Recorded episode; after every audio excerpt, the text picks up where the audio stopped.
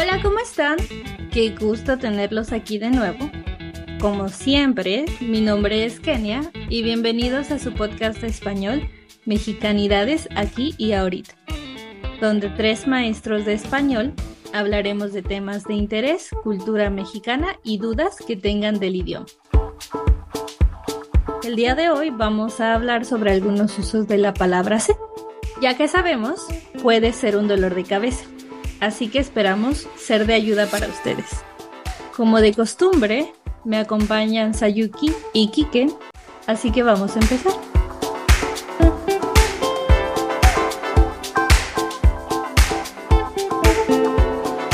Hola, ¿cómo les va? ¿Qué tal el calor? Un poco mejor. Ya estamos más frescos y estoy comiendo hielitos. Bien, bien, es viernes y parece que va a llover. El cielo se está nublando.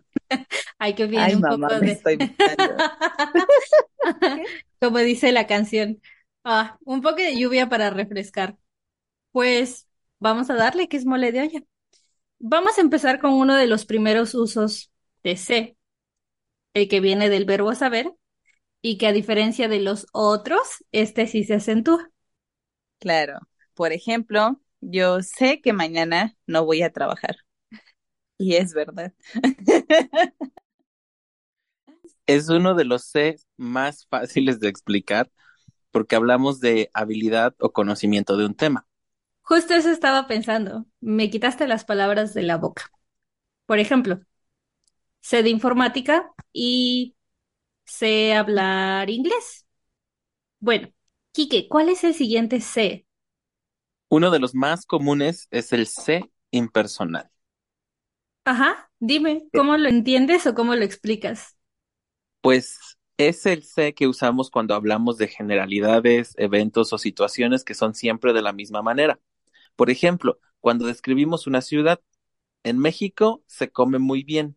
Es una generalización. Y si lo pensamos de forma gramatical, no hay una persona haciendo esa acción. Por eso se llama impersonal. En México se maneja muy mal. No mencionamos quién es, solo lo generalizamos.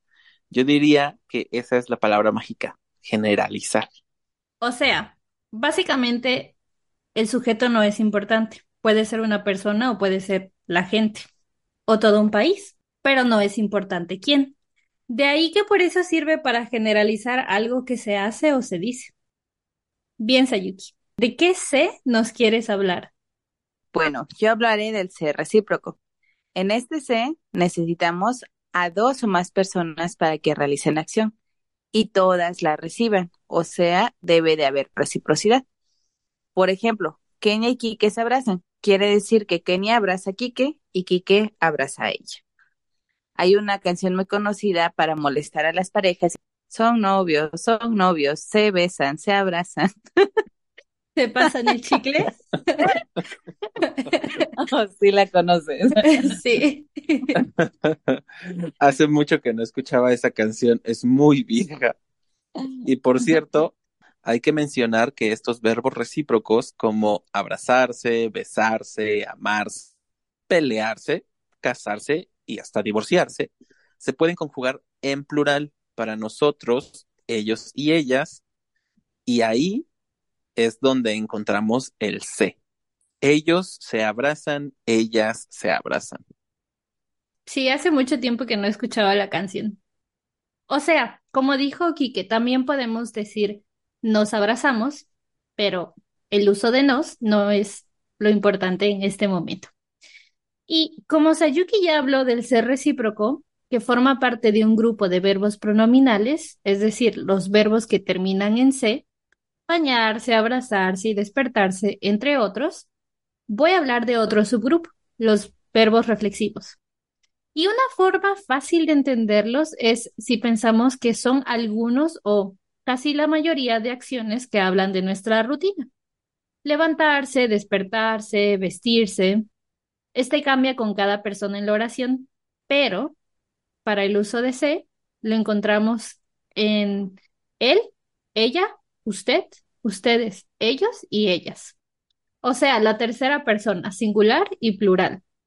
Por ejemplo, Mi perro se levanta a las 6 de la mañana y se lame sus patitas todo el día.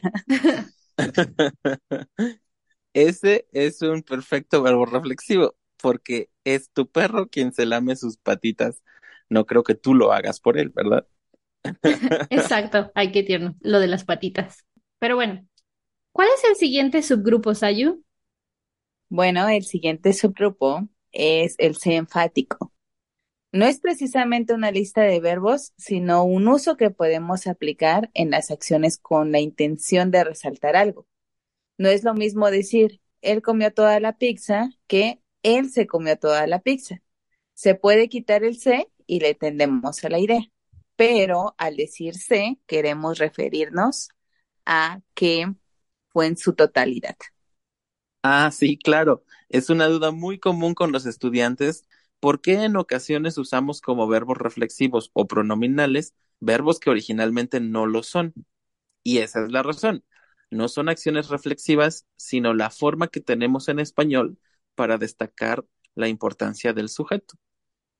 ¿Y tú, Kenia, de qué otro C nos quieres hablar hoy?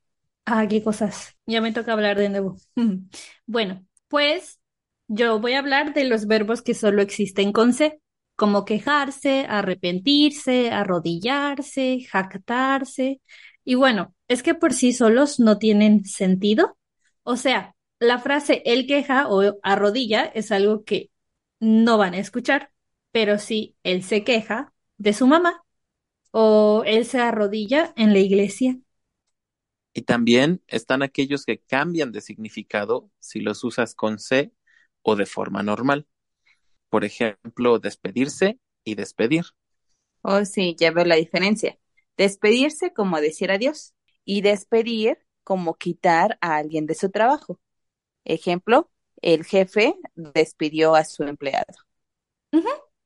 Sí, esos que son los que cambian dependiendo de su conjugación y también existen los que literal indican un cambio. Por ejemplo, quedarse, volverse, transformarse, ponerse, y con este último se me ocurre un ejemplo un poco chistoso.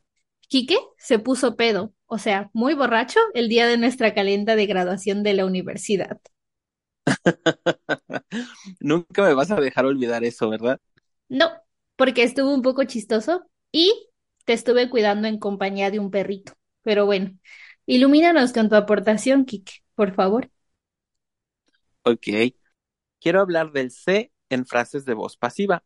Por ejemplo, cuando hablamos de tradiciones en español, un ejemplo sería, en las bodas se dan regalos a la familia. En esa frase, aunque no se menciona, es posible inferir a las personas que dan esos regalos. Es la parte más importante de esas frases. Podemos saber quién hace la acción, aunque no es necesario mencionarlos.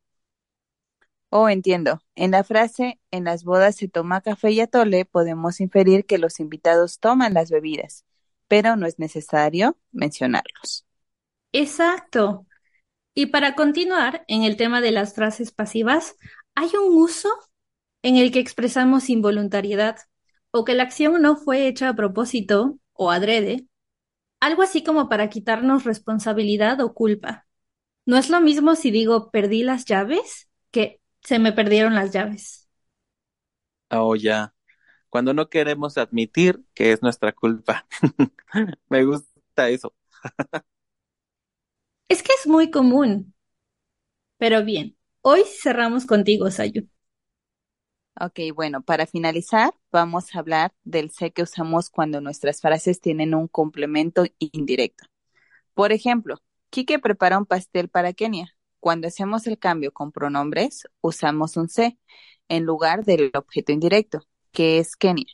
Kike se lo prepara. Bueno, sí, para esto hay que recordar que usamos el sé cuando sustituimos a los dos objetos, al pastel y a Kenia.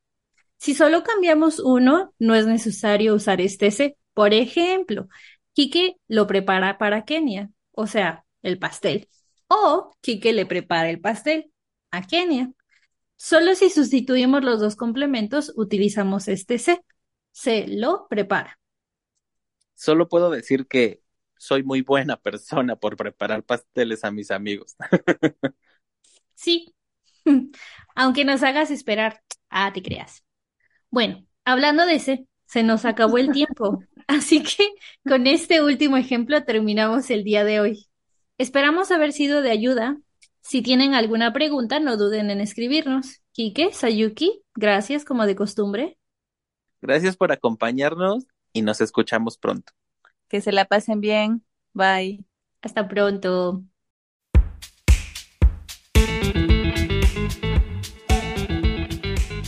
Muchas gracias por acompañarnos nuevamente en este episodio de su podcast, Mexicanidades aquí ahorita. No olviden suscribirse si les gustó y dejarnos sus dudas o comentarios en el canal de YouTube. Nos oímos pronto. Bye.